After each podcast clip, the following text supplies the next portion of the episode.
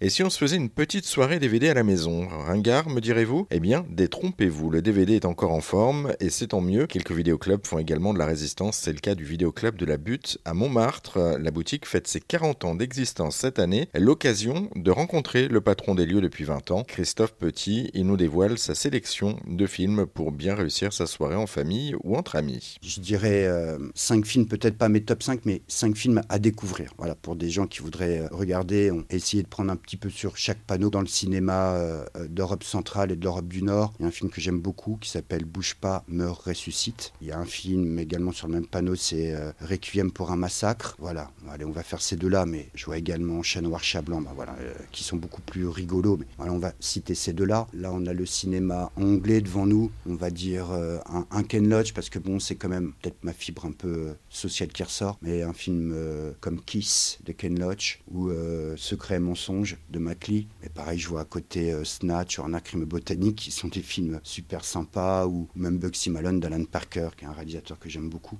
Là, devant les, les Italiens, euh, je vois Affreux et méchant d'Attore Scola, ça euh, c'est un monument de la fin du néoréalisme, ou Enquête sur un citoyen en dessous de tout soupçon d'Elio Pietri. Allez, dans le cinéma du Proche Moyen-Orient, ça parlera peut-être à plus de monde. Je vois Le Caire confidentiel, ou à côté Ajami, c'est des films plus récents qui parleront peut-être plus au public.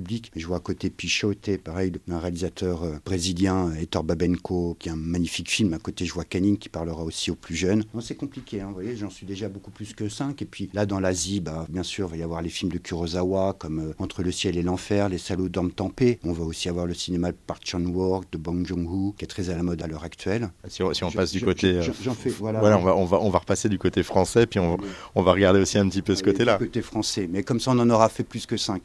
Mais dans les français, je vois bah, un incontournable comme Le Trou de Becker, ça c'est euh, des films un peu plus rares comme Maîtresse, un des premiers films de Barbette Schroeder avec Bulogier et Depardieu, ou La Dérobade, La Dérobade avec Miu Miu, un rôle complètement à contre-emploi euh, pour Miu Miu, mais pareil, je vois les films de Costa Gavras ou de Boissé ou Plein Soleil, ou même les films un peu franchouillards comme La Lune ou Les Galettes de Pont-Aven de Joël Seria, ça c'est des films qui seraient peut-être un petit peu plus compliqués à faire à l'heure actuelle, comme Calmos de Blier, voilà. On est dans une autre thématique, et puis dans la pièce euh, on repasse dans la pièce, la première pièce où il y a le cinéma américain avec pas mal de choses. américain, c'est pareil, ça va être très compliqué. Je vois des réalisateurs comme Sidney Lumet que j'aime beaucoup avec des films comme euh, The Offense ou Un après-midi de chien ou Serpico ou euh, je vois pareil de Fredkin, Fredkin qui est un super réalisateur américain qui s'est fait connaître avec L'Exorciste et puis French Connection, mais je vois The Brick Job avec Peter Falk et Gina Holland. Je vois Vanda de Barbara Loden et puis après on a le cinéma euh, plus ancien encore hein, avec les Capra, les corps, les James Sturge, ou même Samuel Fuller. Puis des choses plus faciles, euh, plus récentes, comme je vois les Three Billboards, fabuleux, ou, ou Gun Girl. Voilà, bon, on a fait un petit tour, mais bon, pareil, je vois là Sam Peckinpah, réalisateur incontournable, réalisateur américain, avec Apportez-moi la tête d'Alfredo Garcia, ou euh, Tuer Charlie Varick de Don Siegel. Il y en a trop, on peut pas... C'est pas possible, 5 c'est pas possible.